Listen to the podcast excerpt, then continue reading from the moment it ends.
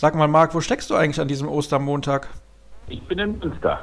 Ah, tatsächlich mal zu Hause. Ja, bist du also gestern Abend noch von Mannheim nach Münster gefahren? Nein, ich habe mir das Spiel nur im Fernsehen angeschaut und der Kollege hat das Spiel der Rhein-Neckar-Löwen gegen Flensburg übernommen. Ach, das hast du dir mal rausgenommen. Tatsächlich ausgerechnet dieses Spiel zu verpassen, ist ja unglaublich. Es geht ja eigentlich um nichts mehr, also zumindest aus Mannheimer Sicht. Insofern konnte man sich das ja erlauben. Ja, das sagst du jetzt so einfach daher. Und ich habe gedacht, ich habe hier nur Top-Gäste in Episode 212. Herzlich willkommen erstmal an dich, Marc, und natürlich auch an die Hörer. Und ihr habt es gerade gehört. Also wie gesagt, Marc Stevermüher vom Mannheimer Morgen ist unser Gast. Wir sprechen natürlich über das Topspiel von gestern vom Ostersonntag zwischen den Rhein-Neckar-Löwen und der SG Flensburg-Handewitt. Da hat zwar Marc gerade gesagt, für die Löwen geht es um nichts mehr, aber für die SG Flensburg-Handewitt geht es natürlich um jede Menge. Und wir wollen natürlich auch die Saison der Löwen ein wenig analysieren, weil eigentlich klar ist, sie werden am Ende Dritter oder Vierter werden. Das kommt jetzt noch ein bisschen darauf an, wie sie die Partie beim SC Magdeburg absolvieren, der ja verloren hat beim HC Erlangen. Etwas überraschend, zwar sehr, sehr knapp, aber ich finde, da gab es auch die ein oder andere fragwürdige Schiedsrichterentscheidung auf beiden Seiten. Naja, soll uns nicht weiter interessieren. Was gibt es heute noch in Episode 212 für euch? Ich spreche gleich mit Caroline Paul. Die ist zum ersten Mal bei uns zu Gast und kümmert sich um die Füchse Berlin. Und ich wollte dem Kollegen Christoph Dach nicht schon wieder auf den Keks gehen. Das habe ich ja zuletzt schon getan. Aber bei den Füchsen reißen die Themen nicht ab. Aktuell steht Silvio Heinevetter dort vor allem im Mittelpunkt und sportlich ist auch einiges los. Heimspiel gegen den THW Kiel, ERF Cup Viertelfinal Hinspiel bei den Recken aus Hannover. Und im Interview der Woche begrüße ich einen Gast, den Marc auch sehr gut kennt, nämlich den Hallensprecher der Rhein-Neckar-Löwen, Kevin Gerwin. Jemand, der durchaus polarisiert, aber gleich werdet ihr dann hören, dass er ein sehr, sehr umgänglicher Kerl ist. Dann lass uns mal anfangen, Marc, mit dem Spiel, was du ja nicht in der Halle gesehen hast, eben das Spiel von den Löwen gegen Flensburg. Du weißt aber bestimmt, warum Alexander Pettersson nicht spielen konnte. Ja, er hat sich warm gemacht, dann schmerzte die Achillessehne und dann geht man natürlich, ich glaube auch, selbst wenn es um etwas gegangen wäre, geht man kein Risiko ein. Weil Achillessehne, ganz sensibler Bereich, haben wir bei den schon mal mit Uwe Gensheimer gehabt. Also, das, dass da plötzlich noch was reißt und ein Spieler dir dann bis Weihnachten ausfällt, das macht keinen Sinn. Und wird sicherlich auch der SG Flensburg-Handewitt geholfen haben, wie man dann ja auch meiner Meinung nach auf dem Feld gesehen hat. In der Tat, in der ersten Halbzeit war es relativ dominant von Flensburg. Da kommen wir aber gleich zu. Übrigens, was das Thema Achillessehnenriss angeht, gute Besserung an Daniel Fontaine vom Bergischen HC, der sich gegen die MT Melsung eben genau diese Verletzung zugezogen hat. Und der ist ja im Herbst schon mal ein bisschen länger ausgefallen. Also sehr, sehr unglücklich für ihn momentan. Der BHC hat zwar gewonnen und steht mittlerweile auf dem sechsten Platz der Tabelle. Sensationell für einen Aufsteiger, aber eben Daniel Fontaine kann in den nächsten Monaten leider nicht mitwirken beim BHC. Du hast gerade gesagt, Flensburg kam das zugute, dass Pettersson nicht spielen konnte. Warum? Ja, weil erstmal Alexander Pettersson sich wirklich in einer sehr, sehr guten Form befindet. Also er hat natürlich auch eine Saison wie alle, fast alle Löwen mit Höhen und Tiefen gespielt. Aber gerade Pettersson, und er hat auch am Donnerstag noch in Hannover gezeigt, befindet sich in einer sehr, sehr guten Form. Und bei Vladan Lipovina muss man einfach sagen, es reicht auf dem Niveau nicht. Es ist ein lieber Kerl, aber wir reden dann von Flensburg, wir reden von nationaler Spitze und da reicht das Niveau einfach nicht. Das muss man dann auch leider mal so klar sagen. Und dann hat es Nikola Jakobsen ja auch mit anderen Alternativen versucht. Ja, die aber auch nicht so von Erfolg gekrönt waren. Ne? Also haben die Löwen schon in der Vergangenheit häufiger mal versucht mit dem Rechtshänder. Aber es ist halt ein Problem, wenn Alexander Pettersson ausfällt. Das wussten die Löwen vor der Saison auch. Das ähm, ist jetzt das eine Mal jetzt passiert. In Nantes ist Alexander Pettersson übrigens auch schon ausgefallen nach einer Viertelstunde nach einem Schlag ins Gesicht. Hat Lipovina zum Beispiel zwar sieben Tore gemacht, aber er musste in der ersten Halbzeit decken. Und das war natürlich dann auch ein Problem, weil Nantes im Prinzip nur noch dann über die linke Seite angegriffen hat und im Prinzip auf jedes Lipovina-Tor ein Gegentor über die Lipovina-Seite folgte.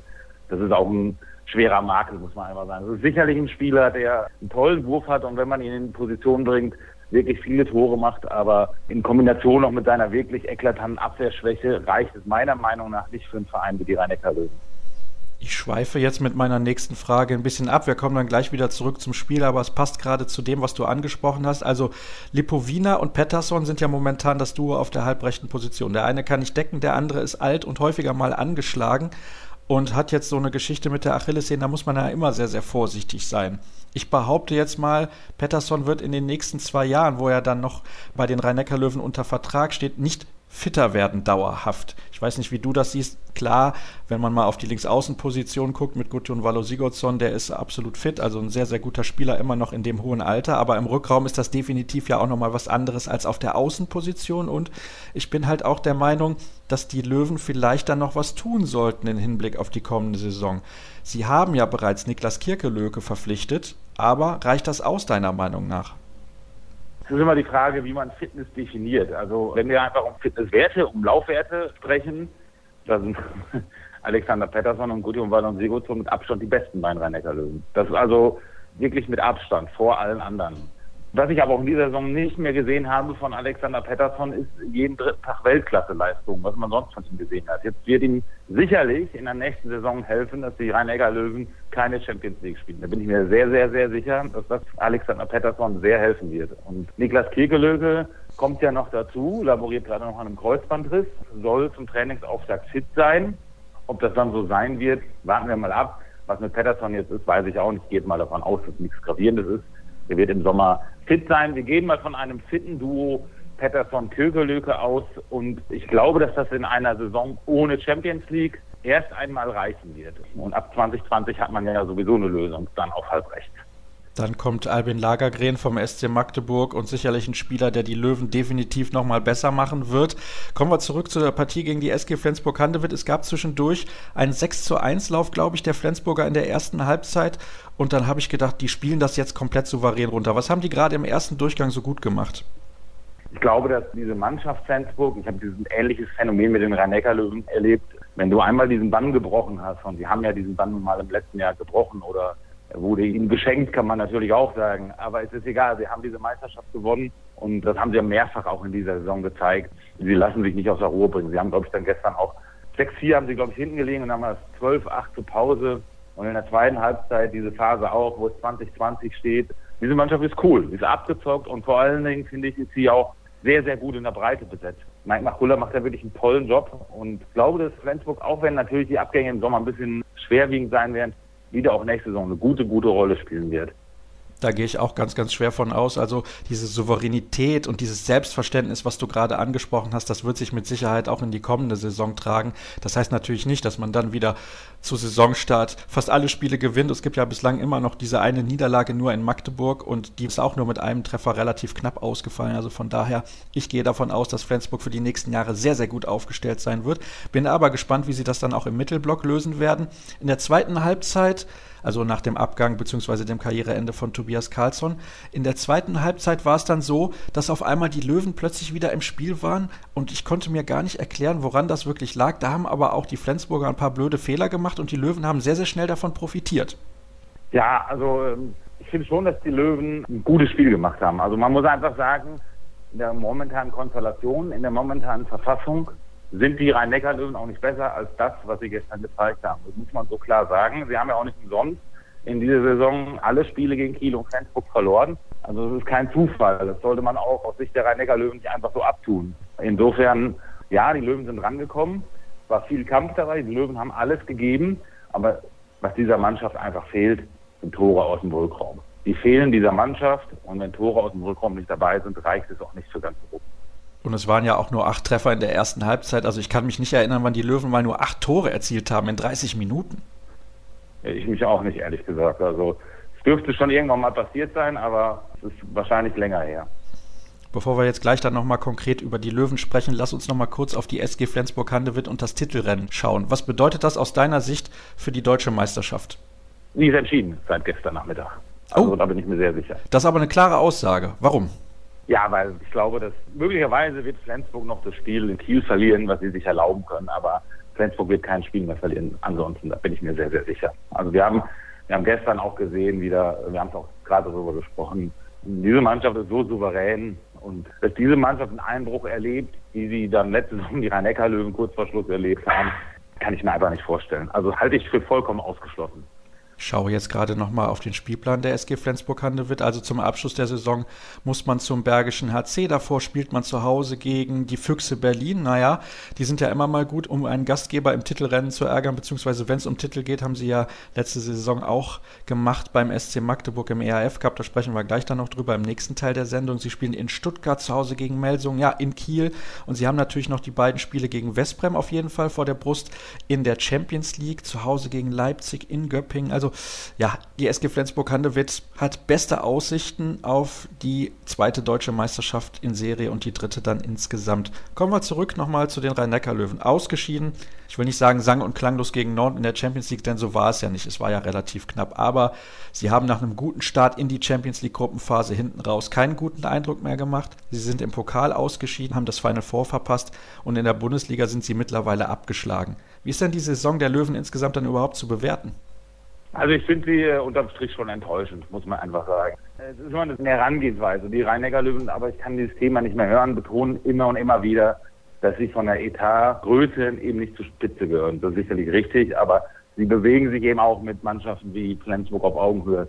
Kiel ist outstanding, aber egal. Und ich finde einfach, wenn man als Verein wie die Löwen zweimal Meister in den letzten Jahren geworden ist, ich glaube viermal Vizemeister, Pokalsieger geworden ist, dann kann man sich mit sowas nicht zufrieden geben. Es ist einfach nicht zufriedenstellend. Und wenn man dann sich jetzt Wettbewerb für Wettbewerb anguckt, sagen wir mal Pokal, Berlin ausgeschieden, dann waren sie 55 Minuten die bessere Mannschaft. Das passte natürlich zu der Saison, dass man dann trotzdem ausscheidet, aber es war ein bisschen Pech dabei. Nantes, finde ich, war auch ein bisschen Pech dabei, Champions League. Aber unterm Strich waren viele Spieler in dieser Saison einfach nicht gut genug. Das ist das Ausschlaggebende. Ja. Es war sicherlich hier und da Pech dabei, es waren mehr Verletzungen ansonsten. Aber das dürfen alles keine Ausreden sein. Der Löwenanteil, oh ja, Löwen, Löwen passt gut. Der Löwenanteil, warum es die Saison nicht gelaufen ist, ist ganz einfach, die Rhein-Neckar-Löwen waren nicht gut genug. Glaubst du, dass man sich vielleicht als Spieler der Rhein-Neckar-Löwen nach diesen Erfolgen ein bisschen zu sehr, ich will nicht sagen ausgeruht hat, das ist, glaube ich, die falsche Formulierung, aber zu viel Wohlfühloase in Mannheim in dieser Saison?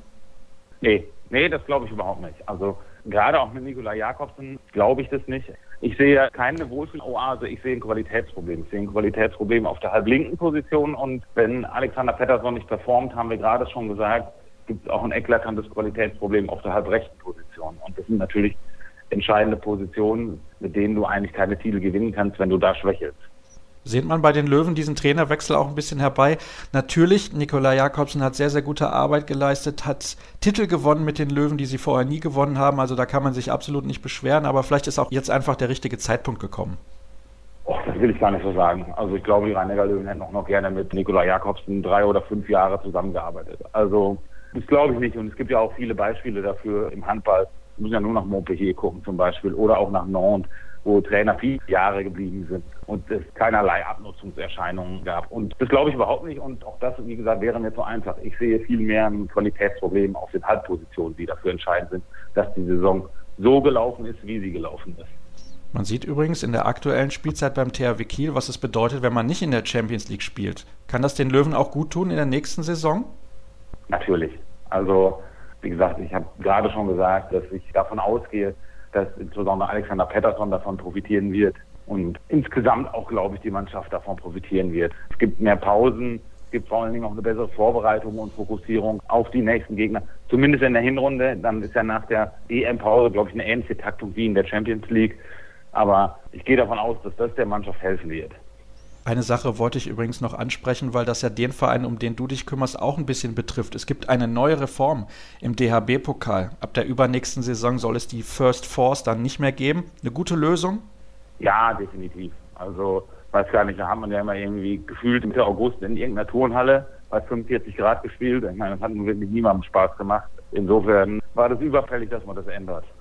Und da gehen wir vielleicht in den nächsten Wochen dann noch ein bisschen genauer drauf ein, aber ich wollte gerne Marks Meinung dazu noch hören. Ich danke dir recht herzlich, dass du mir auch am Osterwochenende, beziehungsweise am Ostermontag besser gesagt, noch zur Verfügung gestanden hast. Wir machen die erste Pause in der heutigen Ausgabe. Gleich geht's weiter mit Episode 212.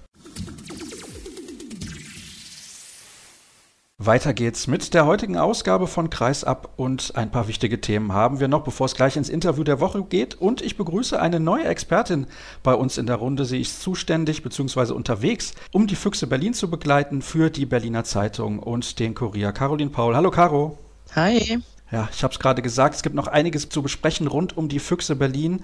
Fangen wir zunächst mal mit dem Sportlichen an. Vergangenen Donnerstag, also am Gründonnerstag, ja, du lachst schon ein bisschen, aber so ist es natürlich, haben die Füchse zu Hause gespielt gegen den THW Kiel. Was war deine Erwartung an das Spiel? Also ich muss gestehen, ich bin mit nicht so hohen Erwartungen da reingegangen. Nach dem Final Four in Hamburg war es ja schon so, dass man einiges an Schwächen gesehen hat. Von Füchse Seite war es andererseits so, dass die sehr, sehr viel erwartet haben und das haben sie dann auch gezeigt. Warum hattest du so niedrige Erwartungen? Du hast gerade so Schwächen schon angesprochen. Was ist dir da aufgefallen? Was hat dir nicht gefallen in Hamburg? Na, das eine Problem war natürlich, dass man sich an Landin total die Zähne ausgebissen hat. Die Chancenverwertung war unterirdisch. Man hat es nicht hingekriegt, eine ordentliche Abwehr hinzustellen und dann auch in die Gegenstöße zu gehen.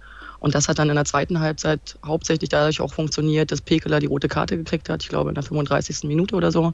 Dadurch kamen dann auch ein paar mehr Lücken auf. Man hatte andere Chancen vorm Tor, man hat bei Landin die Tore reingekriegt und dann sah das schon ein bisschen besser aus. Das war natürlich auch am Gründonnerstag völlig anders. Nur fünf Paraden bei Niklas Landin, leider auch bei Silvio Heinevetter, aber da kommen wir später nochmal zu. Also wenn du zu Hause gegen Kiel in der Lage bist, Landin bei fünf Paraden zu halten, musst du eigentlich gewinnen können. Vor allen Dingen, wenn man sich anguckt, dass sowohl er als auch Wolf bis zur Halbzeit überhaupt gar keine Parade hatten. Also das war ja so ein Ding, da muss ich auch sagen, Respekt vor den Berliner Jungs, die sich da vorher so die Zähne ausgebissen haben und dann einfach Landin eins nach dem anderen um die Ohren hauen und der hat keine Hand an den Ball bekommen. Warst du in dem Moment ein bisschen überrascht von der Vorstellung des THW? Mm, ich habe in der Abwehr auf jeden Fall mehr erwartet. Da haben sie in der ersten Halbzeit meiner Meinung nach viel zu wenig gebracht. Und da waren die Füchse einfach clever genug, um das auszuspielen, um das Spiel breit zu machen, schnell zu sein. Und ich finde auch, sie hätten aus der ersten Halbzeit gerade noch mit ein oder zwei Toren mehr rausgehen können in der Führung. Das ist interessant, dass du das sagst, denn das war auch mein Gefühl. Knappe Führung zur Pause, aber eigentlich hätten sie da mit vier, fünf Dingern führen können. Ja, das wäre auf jeden Fall möglich gewesen. Und das haben ja die Trainer, also gerade Gislason hat das auch nochmal angesprochen, dass er halt so dermaßen enttäuscht war von seinen Jungs und dass er eigentlich glücklich war, dass es nur zwei Tore zur Halbzeit waren, weil sonst hätte das ganz anders ausgehen können. In der zweiten Halbzeit ging es ja eigentlich immer mehr hin und her als noch in der ersten. Da gab es auch so Phasen, wo die Führung gewechselt hat. Aber ich hatte so die ganze Zeit das Gefühl, am Ende wird den Füchsen irgendwie was fehlen, um einen Punkt zu holen oder das Spiel zu gewinnen. So war es ja dann auch, interessanterweise. Fünf Paraden habe ich eben gesagt bei Niklas Landin, allesamt in der zweiten Halbzeit. Du hast es gerade schon angesprochen. Und dann gab es diese eine letzte Szene. Vielleicht kannst du mal diejenigen davon in Kenntnis setzen, die das Spiel nicht sehen konnten. Eigentlich war ein Spielzug angesagt und bei Fabian Wiede könnte man erwarten, dass gerade er in der Lage ist, den auch korrekt auszuführen. Ja, also vielleicht zu dem, was du vorher gesagt hast, noch mal ganz kurz. Also ich glaube, sie haben das Spiel hauptsächlich in den ersten fünf Minuten der zweiten Halbzeit verloren. Da hat man irgendwie den Start verpennt, hat die Chancenverwertung wieder vergessen, dass man das eigentlich gerade ganz gut gemacht hatte. Da haben sie auch zu viele technische Fehler vorne gemacht. Und in der Zeit hat Kiel einfach mal drei, vier Tore reingelegt. Und dann kam natürlich in der letzten Minute die Situation, die du gerade angesprochen hast. Ich glaube, es war so 35 Sekunden vor Schluss, da lag man ein Tor zurück. Petkovic hat nochmal die Auszeit genommen, hat einen Spielzug angesagt, wo eigentlich, ich glaube, Zakrisson auf der Mitte starten sollte. Irgendwie lief es doch dann anders. Fabian Wiede meinte danach, er stand irgendwie auf der Mitte, hat dann spontan eine Entscheidung getroffen, hat einen Pass nach außen gespielt und das sollte wohl ein Camper dann werden und der ging dann aber schief. Eckberg hat den abgefangen mit seiner Klasse und damit war das Unentschieden dann zunichte. Hast du nach dem Spiel mit Fabi Wiede persönlich gesprochen? Ich habe kurz mit ihm geredet. Der war natürlich sehr frustriert und hat das auch total auf seine Kappe genommen. Er meinte einfach, er hat kurz überreagiert, zu schnell gehandelt. Andererseits muss man sagen, dass er genau den gleichen Spielzug am Ende der ersten Halbzeit auch gemacht hat. Nur dann zur anderen Seite, da war es dann Hans Lindberg, der den eingenetzt hat mit einem Sirenenschall. Und ja, da hat es funktioniert. Und das ist ja bei Fabi so der Punkt, dass er im Spiel oft unerwartete Entscheidungen trifft. Und die funktionieren halt auch zum Großteil und diesmal war es eben nicht der Fall. Und wie gesagt, sie haben es in den ersten fünf Minuten der zweiten Halbzeit kaputt gemacht und meiner Meinung nach nicht in der letzten Situation, auch wenn die dann natürlich irgendwie hängen bleibt. Um das gerade nochmal aus Sicht des THW Kiel zu betrachten, weil eigentlich sprechen wir hier über die Füchse. Ich glaube, man kann sagen, die sind gerade nochmal mit einem blauen Auge davon gekommen, denn das war natürlich auch im Hinblick auf die Meisterschaftschancen ein ganz, ganz wichtiges Spiel für den THW. Na klar, also die brauchten unbedingt die zwei Punkte. Da kann man sich ja jetzt nicht zu Schulden kommen lassen, gerade wenn man sieht, was Flensburg geleistet hat gegen die rhein löwen So ist Alfred Giesers noch aufgetreten. Also er hat selber gesagt, die waren glücklich, dass sie da zwei Punkte mitgenommen haben. Bei einem hätten sie sich auch nicht beschweren können und das Ding hätte auch in die andere Richtung ausgehen können. Dann kommen wir zum Spiel vom Ostersonntag. Hannover gegen die Füchse. Hinspiel, Viertelfinale, EHF Cup. Da hattest du vielleicht andere Erwartungen als nach Hamburg und vor dem THW-Spiel? Na, ich sag mal so, die Füchse haben ja schon gegen Kiel gezeigt, dass sie es einfach können, haben nur wieder mal verpasst, sich zu belohnen. Und jetzt haben sie es wirklich geschafft, nach Hannover zu fahren und ab der ersten Minute zu zeigen, dass sie das wollen und dass halt wirklich der ERF Cup für sie die letzte Chance auf den Titel ist. Und es hat ja auch nicht lange gedauert. Da hat Marcinic schon mal nach 35 Sekunden, glaube ich, die gelbe Karte gekriegt. Kurz danach zieht Paul Drucks zwei Minuten gegen Fabian Böhm. Und da hat man einfach schon am Auftreten der Spieler gesehen, dass da was passieren soll. Es stand 5-1 nach ein paar Minuten und den Eindruck, den du hattest, den hatte ich auch. Also die sind auch mit einer Einstellung da reingegangen. Unsere letzte Chance, die wir in dieser Saison auch unbedingt nutzen müssen, denn es ist nicht gesichert, dass man international spielt über die Liga. Genau, also da ist man ja momentan auf dem siebten Platz, hat jetzt durch die Niederlage gegen Kiel auch nicht so viel Platz zu den Verfolgern. Platz 5 ist Melsung, das ist natürlich ein harter Kampf. Und jetzt muss man natürlich gucken, dass man da im ERF Cup irgendwie noch was reißt, wobei das natürlich schwer wird in Kiel, vielleicht auch gegen Kiel. Aber das sind Aufgaben, die man ja dann zu bewältigen hat. Erstmal muss man da hinkommen. Das wollte ich nämlich sagen. Hast du das gerade schon so interpretiert, diesen 34 zu 26 Erfolg, dass die Füchse eigentlich schon in Kiel sind? Na, es ist natürlich schon ein sehr, sehr angenehmes Puffer, vor allen Dingen, wenn man weiß, dass das Rückspiel jetzt in Berlin stattfindet. Und es war ein sehr souveräner Auftritt in der Deckung und im Angriff. Wobei man natürlich sagen muss, dass die Hannoveraner irgendwie ihre Leistung überhaupt gar nicht abrufen konnten. Der einzige war ja Morten Olsen, der da mit elf Toren das Ding fast ja alleine gemacht hat zwischendurch. Und trotzdem hatte Hannover, finde ich, in der zweiten Halbzeit gerade noch keine Chance mehr. Ja, das war, wenn wir ehrlich sind, desaströs. Also da hätte ich von Hannover gerade zu Hause auch deutlich mehr erwartet. Ja, sie haben sich ja nochmal kurz aufgebäumt. Ich glaube, so in der 20. Minute ist man dann nochmal auf ein Tor rangekommen in der ersten Halbzeit. Da haben es die Füchse nochmal unnötig spannend gemacht, weil man auch Hannover wieder ins Spiel gebracht hat. Durch ein paar ungenaue Pässe und Abschlüsse. Aber ich weiß nicht, was Petkovic in der Pause zu den Jungs gesagt hat, aber die kamen ja wirklich mit so viel Kraft raus, haben so viel Tempo gemacht. Und da fielen die Tore ja wieder eins nach dem anderen. Und das mal jede Woche, das wäre ja toll aus Füchse-Sicht. Warum ist das anscheinend nicht möglich? Ich weiß es nicht so genau. Na klar, steckst du da in den Köpfen nicht drin von den Spielern, aber man darf auch nicht vergessen, dass die Füchse eine ganz schöne Verletzungsmisere hinter sich haben, dass viele Spieler wirklich durchgespielt haben eine gewisse Zeit. Und dass es ja auch nicht heißt, wenn ein Spieler zurückkommt, dass man sofort wieder im Mannschaftsgefüge drin ist und dass dann alles gleich funktioniert. Da gab es diese Saison viele Veränderungen. Dann sind natürlich immer die Nationalmannschaftspausen auch interessant. Da hat man mittlerweile gesehen, dass ein Fabi Wiede und ein Paul Drucks auch zwischendurch mal Probleme hatte, weil dann auch vielleicht einfach mal die Kraft aus war und auch der Kopf nicht mehr so ganz hundertprozentig da war. Und jetzt sieht man aber, finde ich, doch gegen Kiel und jetzt gegen Hannover, dass die Mannschaft so wieder zusammensteht. Und dass man wieder an dem Punkt ist wie am Anfang der Saison, dass man einfach sich durch so ein Spiel auch durchkämpft, egal was die Gegenwehr hat. Das heißt also, der Baum, der brennt, so wie es Christoph Dach vor zwei Wochen bei uns formuliert hat, oder vor drei, ich weiß gar nicht mehr, wann es war, der ist jetzt erloschen oder das Feuer brennt nicht mehr, kann man das so sagen? Na, sagen wir mal so, es brennt gerade an anderer Stelle. Das hast du ja schon angesprochen. Aber von der Art und Weise, wie momentan gespielt wird, mit was für einem Willen die Spieler auftreten, das scheint mir momentan ein bisschen besser zu funktionieren. Und da haben sich ja auch sowohl Trainer als auch Geschäftsführer jetzt in letzter Zeit wieder sehr positiv drüber geäußert. Und der Geschäftsführer steht natürlich momentan auch im Mittelpunkt. Das tut er bei den Füchsen Berlin fast regelmäßig, vielleicht ein bisschen zu oft, aber das mag jeder für sich selbst beurteilen. Und vielen Dank auch für die Überleitung, denn wir kommen jetzt zu dem Thema, dass das große Thema war in der Zeit, wo unsere Welthandballerfolge mit Henning Fritz lief. Die möchte ich euch übrigens nochmal sehr wärmstens empfehlen. Da könnt ihr gerne nochmal reinhören, völlig zeitlos. Also wann ihr das tut, ist eigentlich völlig egal. Silvio Heinevetter, das ist ja nun bekannt, wechselt spätestens im Sommer 2020 zur MT Melsung. Und da gab es ein bisschen Theater. Was ist genau passiert? Naja, es ist ja nach dem Ausscheiden beim Final Four in Hamburg bekannt geworden, dass er wechselt. Und dazu erschien dann auch ein großer Artikel. Heinevetter hat darauf dann geantwortet, dass er halt lange ein Gespräch gesucht hat, gerne in Berlin geblieben wäre, dass es aber von Seiten der Füchse wohl kein ordentliches Angebot gäbe, was unterschriftsreif gewesen wäre.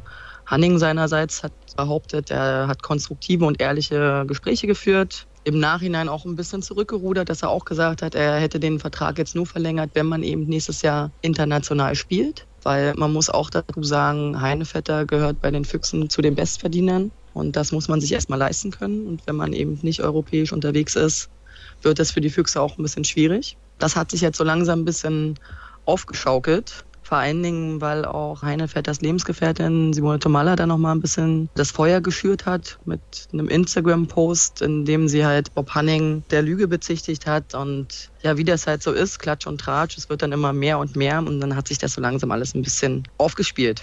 Dann versuchen wir das Ganze mal zu versachlichen. Also du hast gerade schon gesagt, Silvio Heinevetter verdient nicht sonderlich schlecht. Er ist der Bestverdiener bei den Füchsen. Das ist ja Fakt. Ja, genau. Und man munkelt, es sind so 30.000 bis 40.000 Euro netto im Monat. Da kann sich jetzt jeder auch sein eigenes Bild zu machen, wie zu dem, was ich eben schon gesagt habe. Spielt aber eigentlich auch gar keine Rolle, wie viel er verdient. Aber Bob Hanning hat gesagt, das ist er momentan nicht wert. Stimmst du dem zu, was seine sportlichen Leistungen angeht? Ich rede gar nicht von dem Drumherum, dass er natürlich auch vielleicht ein paar Leute in die Halle zieht, weil er ein sehr, sehr extrovertierter Charakter ist, zumindest auf dem Handballfeld. Das wollen wir mal alles weglassen. Glaubst du, sportlich ist er wert, momentan der bestverdienste Fuchs zu sein? Ach, das sind so Fragen, die sich natürlich schwierig beantworten lassen. Weil wo legst du den Wert von so einem Spieler fest? Und wenn du gerade sagst, wir lassen das alles raus, würde ich zum Beispiel auch mit reinziehen, dass er ein sehr emotionaler Spieler ist, der seine Mannschaft eben auch immer wieder aus so einer Krise rausziehen kann während eines Spiels. Und dass er natürlich ein sehr guter Torwart ist, das ist, glaube ich, unumstritten. Bei den Füchsen ist er momentan nicht in Topform. Da würde ich erstmal zustimmen. Man hat aber auch letztens bei der Nationalmannschaft gesehen, dass er durchaus anders kann, wenn er sich anscheinend in einem Umfeld bewegt, wo er sich wohler fühlt. Und das scheint vielleicht bei den Füchsen momentan nicht der Fall zu sein. Und das liegt ja dann auch nicht nur an ihm. Glaubst du denn nach dieser Geschichte, also nach diesem Instagram-Post von seiner Lebensgefährtin Simone Tomalla und der Antwort von Bob Hanning und dem ganzen Hin und Her, dass das noch zu kitten ist irgendwie oder läuft es dann doch vielleicht auf eine Vertragsauflösung im Sommer hinaus? Da legt die MT Melsung vielleicht noch ein paar Euro auf den Tisch und dann kann Bob Hanning auch den Weltklasse-Torhüter holen, den er angekündigt hat. Das wollen wir auch nicht vergessen. Ja, also ich muss schon sagen, ich glaube, dass Heine gerne in Berlin geblieben wäre und auch das eine Jahr hier noch spielen wollen würde. Allerdings hat Hanning ja klar gesagt, er hat irgendwie mehr als 50 Angebote, darunter auch international hochklassige Kaliber und er sei auf der Suche und auch sehr erfolgreich. Und ich sag mal so, wenn er natürlich einen Nachfolger hat und Heinevetter überspitzt gesagt früher loswerden kann und dafür noch ein bisschen Geld bekommt, wird er das wahrscheinlich machen wollen. Die Frage ist eben, wen er da jetzt wann findet. Ja, das wollte ich nämlich auch gerade sagen. Also mir fallen jetzt nicht 50 plus Weltklasse-Torhüter ein, die jetzt im Sommer auf dem Markt sind. Mir ehrlich gesagt auch nicht. Aber das ist halt auch so die Krux gerade an diesem ganzen Spiel, was da hin und her geht, dass natürlich beide immer noch mal einen draufgelegt haben. Und gerade Hanning jetzt noch mal ein paar Spitzen hatte und dann vielleicht auch ein bisschen übertreibt, um diese Diskussion so ein bisschen auch in seine Richtung zu bringen. Also was sagt dir dein Gefühl im Sommer Ende für Heine Vetter in Berlin oder bleibt da doch noch das Jährchen? Ah, ich bin mir wirklich nicht sicher weil wie gesagt, ich glaube, er versteht sich mit der Mannschaft sehr gut. Er will eigentlich hier bleiben und so doll zieht es ihn jetzt, glaube ich, auch nicht aus der Hauptstadt weg. Kassel ist ja doch ein bisschen was anderes, beziehungsweise Melsung. Andererseits muss man eben sehen, dass dieser Schnitt zwischen ihm und Hanning wirklich durch zu sein scheint. Da sind zwei nicht ganz so einfache Charaktere aufeinander getroffen, die sich nicht einigen konnten. Und das wird nicht an Heinevetter liegen, wenn, dann würde ich sagen, sondern an Hanning wenn ich das jetzt richtig interpretiere, ich versuche das zumindest mal, wenn Männer Frauen interpretieren, kann das ja auch oft in die Hose gehen. Du glaubst, er geht im Sommer. Wenn das so weitergeht, ja. Dann bin ich sehr gespannt, wer dann auch ab Juli 2019 eventuell neuer Torhüter ist bei den Füchsen Berlin. Klar ist ja schon mal, dass Martin Ziemer kommt. Der ist auch schon relativ alt. Das ist ja bei Silvio Heinevetter, um das abzuschließen, dann auch so ein Fakt. Also sein Zenit, vielleicht kann man das so sagen, hat er schon überschritten. Eventuell reicht das dann halt nicht mehr für die Ansprüche der Füchse Berlin. Oder siehst du das komplett anders? Naja, also ich würde schon sagen, dass ein Torwart ein paar mehr Jahre hat als ein Feldspieler. Das sieht man ja immer wieder, wie lange Torwärte in ihrem Job bleiben. Ich finde, Zima ist ein sehr guter Torwart. Da ist außer Frage, dass er auch durchaus erstmal eine Zeit lang die Nummer 1 sein könnte. Ich würde nicht sagen, dass Heinevetter seinen Zenit überschritten hat. Es kam jetzt nur auch so ein bisschen raus, auch vom Trainer, der bei der Einstellung von Zima gesagt hat, dass Heinevetter auch gefördert werden muss. Und er braucht einen Torwart neben ihm, der sehr viel trainiert, der ihn jeden Tag irgendwie herausfordert. Und das scheint mit Semisch gerade nicht so der Fall gewesen zu sein. Und ich glaube, wenn man Heinevetter ein bisschen motiviert, ihn ein bisschen Anstoß gibt, dann kann er auch wieder diese Leistungen bringen. Das heißt, er braucht eigentlich regelmäßig einen Tritt in den Arsch. Wenn du das so ausdrücken möchtest, können wir das gerne so sagen. Aber es kam so ein bisschen rüber von Seiten des Trainers, ja. Ja, hier bei uns im Podcast, da dürfen wir auch mal solche Wörter in den Mund nehmen. Das ist kein Problem, da müssen wir uns nicht für schämen. Und im Fernsehen heißt es dann immer auf gut Deutsch und dann wird doch nur Hintern gesagt. Also was soll das denn? Das brauchen wir hier nicht. Dann hätte ich noch eine letzte Frage und zwar würde ich gerne von dir noch wissen, wie ist denn Heine Vetter eigentlich empfangen worden vor dem Spiel gegen den THW Kiel? Ich nehme mal an, die Fans, die stehen nach wie vor hinter ihm. Ja, das war überhaupt gar kein Problem. Und damit habe ich auch gerechnet. Also das wäre ja auch ein bisschen sinnlos, wenn man seine Mannschaft anfeuert und dann einen Spieler irgendwie dann ignoriert oder schlecht behandelt. Das hilft mir als Mannschaft nicht. Und als Fan möchte ich ja auch, dass meine Mannschaft weiterhin gute Leistungen bringt. Und man hat eher ihm angemerkt, dass er mit seiner Leistung nicht zufrieden wäre und gerne einfach ein sportliches Zeichen gesetzt hätte, anstatt weiter für andere Schlagzeilen zu sorgen. Da bin ich mir relativ sicher. Und es gibt noch wichtige sportliche Ziele für die Füchse in dieser Saison, sich eventuell über die Liga noch für den EHF Cup zu qualifizieren oder es so zu machen wie im Vorjahr beim Gastgeber, das Final Four zu gewinnen. Das haben sie ja damals in Magdeburg gemacht und dieses Jahr bekommen sie höchstwahrscheinlich die Chance, das beim THW Kiel zu tun. Ich finde, es war eine gelungene Premiere, Caro. Herzlichen Dank, dass du mir zur Verfügung gestanden hast und ihr merkt, genug Experten für die Füchse Berlin können wir nie haben. Also da ist immer ordentlich was los. Wir machen noch eine kurze Pause in der heutigen Ausgabe und dann gibt's gleich das Interview der Woche. Einen haben wir noch in der heutigen Ausgabe für euch, ein Gast und ein Gespräch und ein Interview, nämlich das Interview der Woche. Und ich begrüße recht herzlich in der Leitung den Hallensprecher der Rhein-Neckar-Löwen, Kevin Gerwin. Hallo Kevin. Hi Sascha. Wir zeichnen dieses Gespräch auf in der Nacht, nachdem Dirk Nowitzki zum letzten Mal im Trikot der Dallas Mavericks zu Hause gespielt hat und Du hast mir eben gesagt, bevor wir mit der Aufzeichnung begonnen haben, du bist erst ein bisschen später aufgestanden. Du hast es dir auch angesehen.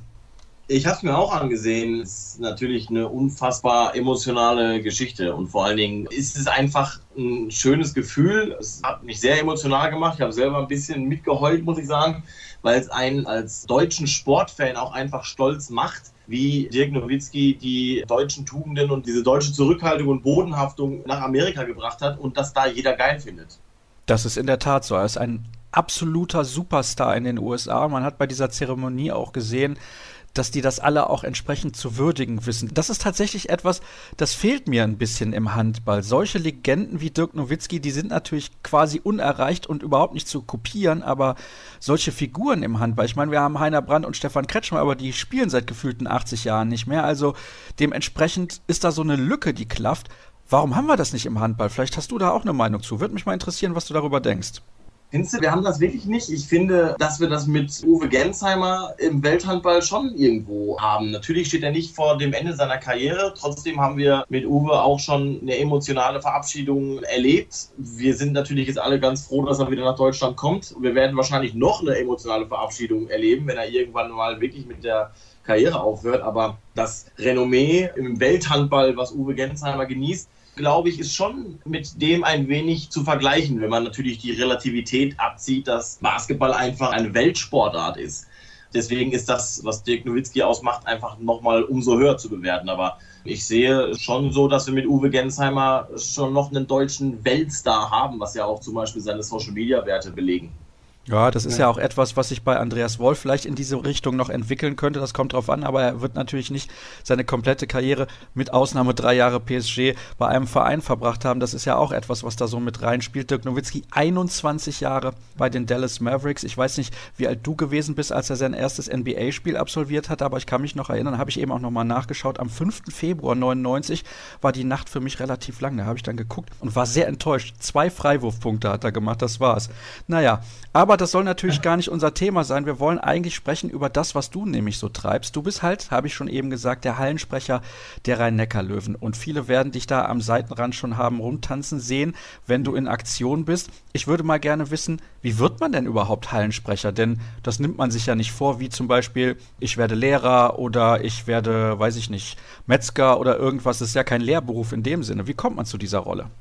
Das stimmt. Mein Berufswunsch, als früher alle Astronauten und Feuerwehrmänner werden wollten, war immer schon Radiomoderator. Ich habe mit sieben oder acht Jahren schon mit meinem Cousin damals in einer Hütte bei Oma mit zwei CD-Playern irgendwie Musik ineinander gemischt und irgendwelchen Kauderwelsch dazwischen gequatscht, weil wir Radio gespielt haben. Und übers Radio war es dann auch so am Ende der Zugang dazu. Also ich bin dann hier in Karlsruhe, wo ich im Umland lebe, in Weingarten, bin ich dann übers Radio zu den Basketball-Zweitligisten als Hallensprecher gekommen und habe das von vornherein anders interpretiert, als es die anderen Hallensprecher gemacht haben, weil man hat mir halt gesagt, wir brauchen Stimmung in der Bude, also habe ich versucht, da Stimmung zu erzeugen und mich gar nicht so sehr darauf konzentriert, da jetzt die Körbe möglichst geradeaus durchzusagen. Und das war im Endeffekt der, der Quell allen Übels. Also danach hat sich das dann so nach und nach entwickelt. Ich war dann ja eine Zeit lang im Stadionshow Moderatorenteam des Karlsruher SC und bin dann vor, ich weiß es gar nicht mehr genau, ich glaube fünf, sechs Jahren dann zu den Rhein-Neckar-Löwen gestoßen, die sich tatsächlich mal so ein Basketballspiel angeguckt haben in Karlsruhe, haben da so einen Tipp bekommen, dass da ein Verrückter rumspringt, der da die Leute anfeuert. Und dann saßen halt ein paar Leute von den rhein löwen beim Basketball in Karlsruhe. Und wir haben das an dem Abend schon klar gemacht, dass ich zumindest mal ein Spiel ausprobiere mit den Löwen. Und habe dann an dem Tag quasi abgemacht, dass ich ein so ein Testspiel bekomme und ja, das Ende ist ja jetzt bekannt. ja, und dann hat es dich sogar am Ende bis zur Weltmeisterschaft getrieben, aber darüber wollen wir später sprechen. Du hast gerade gesagt, da springt so ein Verrückter rum. Muss man für diesen Job ein bisschen verrückt und vor allem auch extrovertiert sein, weil es schauen dir immer Tausende von Menschen zu. Ja, muss man. Das ist meine feste Überzeugung, weil es sind unheimlich viele Menschen, die da um dich rumsitzen und du kannst kein Wort zurücknehmen. Also, was ich früher beim Radio immer gehasst habe, war dieses, ja, wir zeichnen das mal auf und dann machen wir das nochmal neu und dann schneiden wir das nochmal und du kannst nochmal ansetzen. Das geht alles nicht, wenn du Hallen- oder Stadionsprecher bist. Was du dann gesagt hast, ist gesagt und du kannst es nicht mehr zurücknehmen. Klar versendet sich das irgendwie, aber du musst schon ein bisschen ein übersteuertes Selbstvertrauen haben, was dir selber sagt, wenn du dich da jetzt hinstellst und willst, dass die irgendwas machen, dass die schreien, dass die laut sind, musst du dieses Selbstvertrauen auch haben, dass die Leute dir folgen. Weil wenn sie das nicht tun, dann stehst du halt relativ früh und schnell als der Depp da unten da. Und das willst du vor 13.000 Leuten einfach nicht. Das ist dir dann einfach mega unangenehm. Und deswegen tut einem ein gutes Selbstbewusstsein und natürlich auch eine Portion völlige Beklopptheit absolut gut. Das ist meine Überzeugung, ja. Ich nehme an, da musst du auch ein relativ dickes Fell haben, denn nicht jeder, der in die Halle geht, wird hinterher sagen, geiler Hallensprecher gewesen, den ich da gesehen habe. Ach, was kann man heutzutage noch machen, wo du nicht auch angegriffen wirst? In Zeiten von Social Media kannst du eine Million Euro an irgendwelche Herzkliniken spenden oder wie Dietmar Hopp irgendwelche Herzkliniken eröffnen und wirst dafür noch beleidigt, dass du dich als Gutmensch darstellst. Also du kannst eigentlich heutzutage nichts mehr machen, ohne komplett beleidigt zu werden, wenn du in der Öffentlichkeit ein bisschen stehst. Es war am Anfang schon mal schlimmer, muss ich sagen. Also zu Beginn meiner Zeit bei den Rhein-Neckar-Löwen, wo ich halt auch das Gefühl hatte, dass im Handball es diese Typen, die so sehr auf Stimmung fixiert sind, es noch nicht so wirklich gab. Und da war es schon so, dass ich speziell aus einigen Städten, die sich ja für das Nonplusultra der deutschen Handballstimmung halten, schon ein paar Nachrichten kamen, die nicht ganz so angenehm gewesen sind. Aber da musst du drüber stehen, weil ich bin Hallensprecher der Rhein-Neckar-Löwen und im Endeffekt ist mir die Meinung der meisten Fans wichtig, die in Gelb in die Arena gehen und alle anderen, ja, müssen mich nicht mögen. Und es ist mittlerweile aber auch so, dass ich auch mit vielen Spielern anderer Vereine sehr respektvoll Umgang pflege. Wir uns auch viel unterhalten, wir uns auch wirklich sehr freundlich begrüßen, auch so mal miteinander schreiben in sozialen Medien und sowas.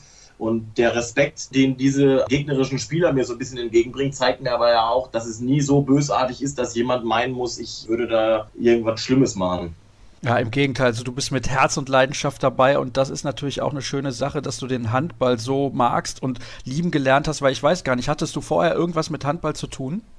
Ja, ich komme ja gebürtig aus dem Ruhrpott, bin gebürtiger Hammer, und das ist mit dem Zweitligisten ASV Hamm-Westfalen natürlich auch mittlerweile auf die letzten zehn Jahre gesehen auch eine Handball-Hochburg geworden. Da war ich früher schon als DJ und so ein bisschen als Aushilfshallensprecher schon unterwegs. Das heißt, ich hatte schon Berührungspunkte mit dem Handball, schon sehr früh auch. Aber ich habe es selber erstens nie gespielt und es ist tatsächlich eine Sportart, die mich überzeugt hat. Ich habe eigentlich immer Fußball gespielt und Eishockey eine Zeit lang, aber es war trotzdem der Handball, der mich jetzt auf lange Sicht so überzeugt hat, dass es für mich die beste Sportart gibt, die es im Fernsehen zu schauen gibt und die du dir live anschauen kannst. Dem kann ich eigentlich nichts hinzufügen, aber ich habe ja noch ein paar Fragen. Also wir werden das Gespräch jetzt nicht an dieser Stelle abbrechen. Du hast ja eben schon gesagt, dass du auch im Fußball unterwegs gewesen bist beim Karlsruher SC. Das ist ja. ja schön, dann hast du auch den Vergleichswert. Wo ist denn die Stimmung leichter zu erzeugen? Ja, das kann man nicht vergleichen. Du hast beim Fußball keine Möglichkeit, als Stadionsprecher auf die Zuschauer einzuwirken und das ist auch gar nicht nötig. Man kann die Stimmungen miteinander vergleichen. Und da ist mir die Handballstimmung weit lieber, weil beim Handball ist es so, wenn du in eine Arena kommst, in der jetzt als Beispiel Ostersonntag der kommende ausverkaufte SAP-Arena Löwen gegen Flensburg kommst du in eine Halle rein und du wirst davon ausgehen, dass natürlich, oder du wirst sehen, dass natürlich die, weiß ich nicht, ich glaube, zweieinhalbtausend, dreitausend, die auf unseren Stehblock gehen, dass die natürlich so ein bisschen die Anfacher sind und auch die sind, die am meisten mitgehen. Aber die ganze Halle ist mit dabei. Also die ganze Arena unterstützt am Ende die Mannschaft und verfolgt auch das Spielgeschehen. Ich kann mittlerweile diese Ultragesänge nicht mehr haben. Also mich nervt es bei Fußballspielen mittlerweile, dass es da eine Kurve gibt, in der irgendwie klar 10.000 Mann oder vielleicht auch wie in Dortmund 25.000 Mann stehen. Die singen da ihre Lieder, haben dann ihre 15 Lieder. Wenn die bei Lied 15 angekommen sind, fangen die bei Lied 1 wieder an. Und das ist so ein monotoner Klangteppich, der für mich auch nicht so wirklich was mit Stimmung zu tun hat. Und dann wird natürlich gepfiffen, wenn irgendeiner drei Sekunden zu lange auf dem Boden liegt. Und beim Fußball liegt man ja viel auf dem Boden, wie wir wissen. Also ist das in meinen Augen eine Stimmung, die mich nicht mehr so wirklich mitreißt. Also der Fußball hat da seine Ultrakultur, das ist alles schön und gut. Es ist nicht mein Ding. Klar gibt es Stadien, in denen ist die Stimmung überragend und da kann man sich davon auch mitziehen lassen. Aber da werden mir zu sehr auch Ausreden gesucht, dass da zu viele Leute auf der Tribüne sagen, naja, komm, die Ultras da vorne werden das schon regeln und ich kann hier in der linken Hand mein Bier und in der rechten Hand meine Currywurst halten. Und deshalb ist es mir viel lieber im Handball, wo wirklich die ganze Arena Vollgas gibt und beim Spiel auch wirklich mit dabei ist und jeder klatscht und jeder die Mannschaft anfeuert. Das ist mir viel lieber als beim Fußball. Ja, das finde ich auch schön, wenn alle Mann mit dabei sind. Aber was ich noch schöner fände, wenn wir das Ganze noch ohne Klatschpappen hinkriegen würden.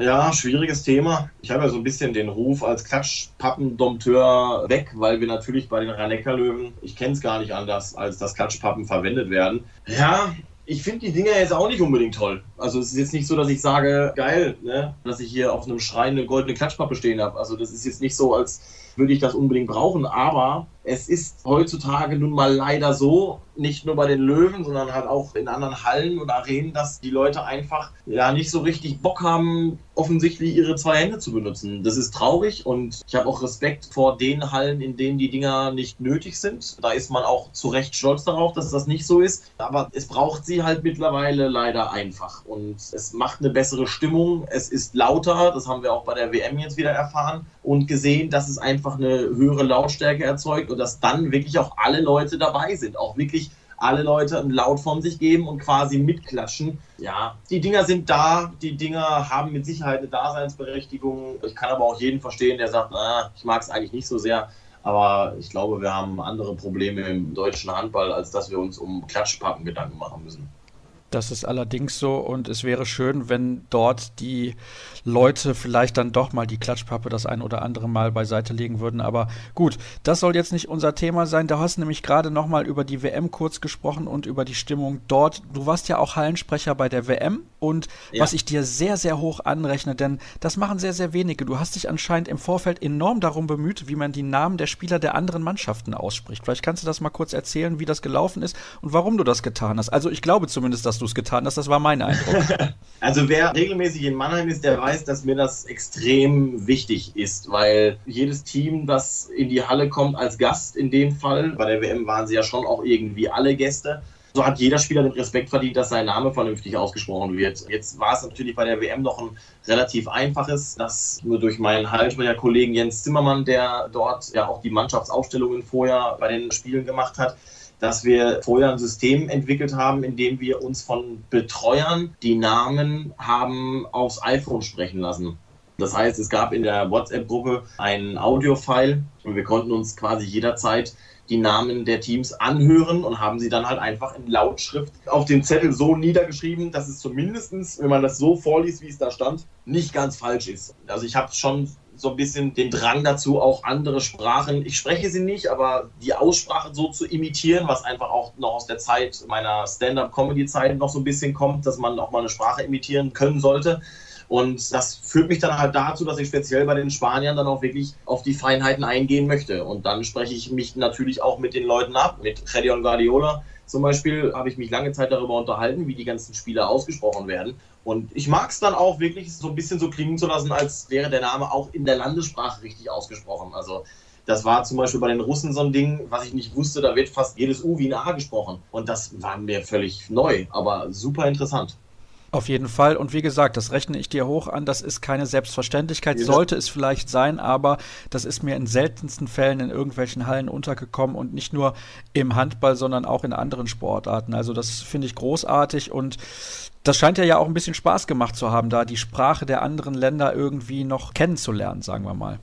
Ja, kennenzulernen, dafür reicht die Zeit natürlich nicht. Aber es ist schon spannend, wie einige Landessprachen ausgesprochen werden. Und ich glaube, dass man sich, wenn man sich damit ein bisschen befasst, bekommt man auch schneller den Respekt der Spieler. Und das ist zum Beispiel ja auch nicht ganz unwichtig, dass Spieler sich nicht, also gerade Gastspieler sich nicht denken, boah, was ein Arschloch, der da die ganze Zeit rumschreit, was wahrscheinlich die meisten denken werden, sondern zumindest mal mit einem guten Gefühl reingeht, dass sie denken oder dass sie wissen, okay, er respektiert mich zumindest oder ich werde hier insofern respektiert, dass man sich Gedanken darüber gemacht hat, wie man meinen Namen ausspricht. Jetzt haben wir eben darüber gesprochen, wie das ist, wenn man da vor 13.000 steht und man will keinen Fehler machen. Wie war das denn bei der Weltmeisterschaft? Hast du das noch ein bisschen anders empfunden mit den Spielern? Da spricht man dann immer darüber, dass der Druck bei so einem Turnier noch größer ist. Ich kann mir vorstellen, wenn die ganze Nation gefühlt dann zuschaut, dass man dann noch mehr unter diesem Druck steht, auch keine Fehler machen zu wollen. Oder empfindest du das überhaupt als Druck? Du hast ja mittlerweile auch sehr viel Routine, was das angeht.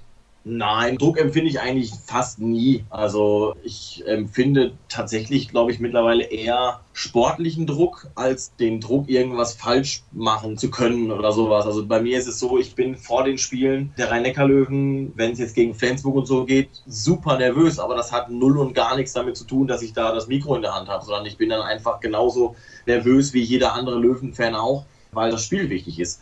Bei der WM war es jetzt natürlich so, gucken ein paar mehr Menschen zu. Das habe ich auch relativ schnell gemerkt, weil wir hatten es ja auch gerade schon mal ganz kurz über das Thema Social Media. Du musst in Social Media präsent sein, aber das bedeutet natürlich auch, dass dir jeder seine Meinung geigen kann, ohne dass da großartig was gefiltert wird und dass es da eine großartige Hemmschwelle gibt.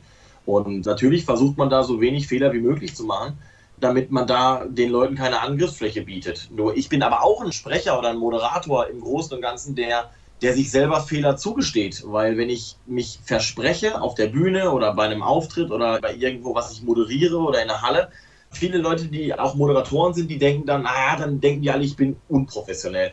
Das finde ich zum Beispiel gar nicht so. Ich habe die Erfahrung gemacht, dass das einen bei jemandem eher sympathisch macht, dass man auch Fehler macht, dass man eben nicht wie eine Maschine alles geradeaus und vollkommen perfekt aussprechen kann, sondern dass man vielleicht auch mal einen Fehler macht. Ich glaube, das macht einen bei den Leuten jetzt nicht unbedingt unsympathisch und deswegen mache ich mir da weniger Kopf drum, wenn ein Fehler passiert, passiert er halt. Mir ist bei der Frauen-WM vor, wann war das, vor zwei oder drei Jahren in Bietigheim, ist mir tatsächlich ein Fehler passiert, der mir sehr unangenehm war. Mein Markensatz mittlerweile ist ja so ein bisschen, wie ist die Stimmung geworden? Und ich bin mit dem DJ der Rhein-Neckar-Löwen nach Bietigheim gefahren und wir haben uns drei Tage oder vier Tage lang, die wir da hingefahren sind, immer darüber lustig gemacht, wie witzig es denn wäre, wenn ich mal Hause Stimmung bei euch schreien würde und haben nie geplant, das so zu machen. Und dann war es tatsächlich das Spiel, was aus Bietigheim den größten Aufriss hatte. Also es war dann Norwegen gegen Schweden und Hassan Mustafa war vor Ort und tatsächlicherweise hatte ich nach zehn Minuten so einen Gehirnhänger, dass ich mich in diese Halle gestellt habe und geschrien habe, hau ist die Stimmung bei euch? Und ich habe wirklich gestoppt und habe gedacht, hast du jetzt nicht gesagt. Dann habe ich die Zuschauer angeguckt, die haben sich gedacht, hä, was hat er jetzt gesagt? Und der DJ, der Sven, der hat an seinem Pult gesessen, hat mich total schockiert angeguckt und hat sich gedacht, das hat er jetzt nicht echt gemacht. Und dann habe ich aber auch gedacht, das interessiert keine Sau. Es wird keiner gehört haben, die Leute haben trotzdem geklatscht. Zwei Tage später hatten wir Heimspiel bei den Rhein-Neckar-Löwen und Harald Reinkind kommt zu mir und sagt, Kevin, warst du Hallensprecher? Schweden gegen Norwegen? Und sage ich so, ja, warum? Hast du es gehört? Dann sagt er, ja, hau ist die Stimmung bei euch, konnte nur von dir kommen. Und das war dann tatsächlich für mich so ein Punkt, wo ich dachte, scheiße, ich dachte, das hätte keiner gehört. Aber das war ein Fehler, den hatten tatsächlich dann ein paar mehr Leute mitbekommen und der war mir dann sehr unangenehm. Naja, also ich finde es nicht so schlimm und es hat ja auch einen gewissen Hintergrund, warum das passiert ist. Also da kann man, glaube ich, drüber hinwegsehen. Du hast jetzt eben auch gesagt, du bist sehr nervös. Wenn die Löwen gegen eine Spitzenmannschaft spielen, dann fühlst du dich auch irgendwie in einer gewissen Form wahrscheinlich involviert. Du bist schon richtig Fan mittlerweile, also mit sämtlicher Leidenschaft, die man das sein kann. Ist schon richtig, ne? Selbstverständlich. Also mir tut so ein Jahr, wie das jetzt momentan für die Rhein-Neckar-Löwen läuft, natürlich genauso weh wie jedem anderen Fan, der in der Arena steht, auch.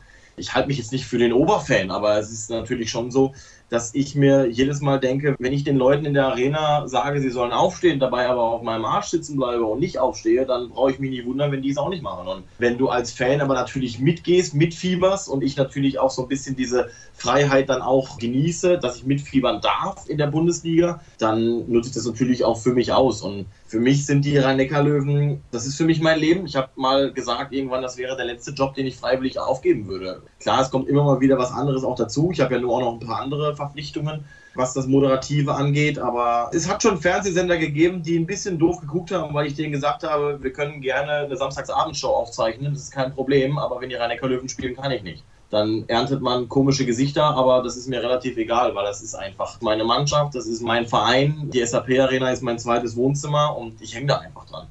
Hast du schon mal ein Spiel der Rhein-Neckar-Löwen verpasst? Nein. Also in meiner Zeit natürlich. Also vorher selbstverständlich einige, aber seitdem ich Hallensprecher der Rhein-Neckar-Löwen bin, habe ich kein einziges Löwenspiel zu Hause verpasst. Also klar, auswärts geht nicht. Ich habe auch hier und da schon mal ein Final Four verpasst oder sowas, was natürlich auch schade ist, aber Heimspiel nein, noch nicht ein einziges. Vielleicht hast du dann zum Abschluss unseres Gesprächs nochmal einen Tipp, was die Stimme angeht, denn deine Stimme ist ja auch im Prinzip dein Hab und Gut. Das ist ja bei mir nicht groß anders. Ich kann den Podcast nicht aufzeichnen, wenn meine Stimme versagt. Und um das den Hörern mal zu erzählen, das war nämlich bei der Weltmeisterschaft so, also kurz vor der Weltmeisterschaft habe ich mich erkältet, was bei mir eigentlich nie passiert. Also mir ging es generell sehr, sehr gut. Nur meine Stimme war weg. Dann habe ich den Leuten die Fragen geschickt, die haben sie dann eingesprochen und ich habe hinterher die Fragen aufgezeichnet teilweise, weil es einfach nicht mehr ging. War dann eine Spätschicht bis 4 Uhr in der Nacht vor dem Tag der Abreise nach Berlin zur WM. Also damit es dann diese Vorschau-Sendung noch gibt, die vier Stunden lang war. Und ich glaube, es hat sich gelohnt, das sagen zumindest die Hörerzahlen. Wie ist das denn bei dir? Hast du mal Stimmprobleme gehabt? Und was machst du dann, wenn du welche hast? Selbstverständlich. Also ich glaube, jeder, der das Kroatien-Spiel aus Köln am Fernseher und in der Halle verfolgt hat, wird sich gedacht haben, was hat er denn gesoffen letzte Nacht? Also da war die Stimme vollkommen weg, was natürlich auch dem geschuldet war, dass ich in diesen 17 Tagen Handball-WM 27 Spiele moderiert habe. Da hilft nichts außer Ruhe, ist ganz wichtig. Ich habe mir jetzt von einem Sprechtrainer, hatte ich mir während der WM, weil es da echt akut war, habe ich mir noch den Tipp geben lassen, dass man, wenn man dann wirklich geschwollene Stimmbänder hat, sich als erstes mal zwei, drei Eiswürfel in den Mund schieben sollte und durch das Lutschen der Eiswürfel das zumindest mal abklingt, diese Schwellung abklingt. Und wenn man dann direkt Unmengen an Ingwer und Zitronentee hinterher trinkt, kann man die Stimme tatsächlich wieder auf ein gutes Niveau bringen. Diese Mehr von Honig und Co., der glaube ich nicht so sehr. Also bisher habe ich mich dann immer lieber an die Medikamente gehalten, die es dann da noch so gibt. Ich weiß gar nicht genau, wie das eine Zeug heißt. Das schmeckt auf jeden Fall nach Kirsche und macht so einen Film auf deine Stimme. Damit kann man es dann auch nochmal retten. Aber klar, es gibt natürlich Spiele, wo man dann sehr, sehr viel von diesen Medikamenten braucht, wo man sich dann auch in der Halbzeit mal einen Tee bringen lässt, weil es ist speziell bei mir so, wenn ich dann zwei Tage später ein Basketballspiel für Magenta Sport moderieren soll und man klingt halt als wirklich drei Nächte davor durchgehend einen gesoffen, dann ist das natürlich nicht cool, weil die Leute ja auch nicht wissen, wo das herkommt. Und man denen ja auch nicht erstmal erzählen kann, naja, ist schön, dass wir jetzt beim Basketball sind, aber meine Stimme ist übrigens beim Handball geblieben. Deshalb ist es schon wichtig, dass man da so diese kleinen Tricks kennt, aber es gibt auch Situationen, da helfen sie einfach nicht. Dann hilft nur Pause und dann muss man vielleicht auch mal zwei Tage lang nicht sprechen. Na, zum Glück muss ich hier nicht brüllen im Podcast. Da habe ich noch einigermaßen Glück gehabt. Kevin, das war ein interessantes Gespräch, deutlich länger geworden, als ich dir das eigentlich angekündigt habe. Ich hoffe, das war in Ordnung für dich und ja, für mich ist das völlig in Ordnung. Wenn ich das nächste Mal bei den Rhein-Neckar-Löwen bin, werde ich dir definitiv nicht das Mikro aus der Hand reißen. Da kannst du relativ sicher sein. Diese Aufgabe überlasse ich sehr, sehr gerne dir. Dann soll es das gewesen sein mit der aktuellen Ausgabe und alle weiteren Informationen, das wisst ihr, gibt es wie gehabt unter facebook.com slash kreisab, bei Twitter at kreisab.de sowie bei Instagram unter dem Hashtag und Accountnamen kreisab. Wir hören uns dann am kommenden Montag wieder. Bis dann. Ciao.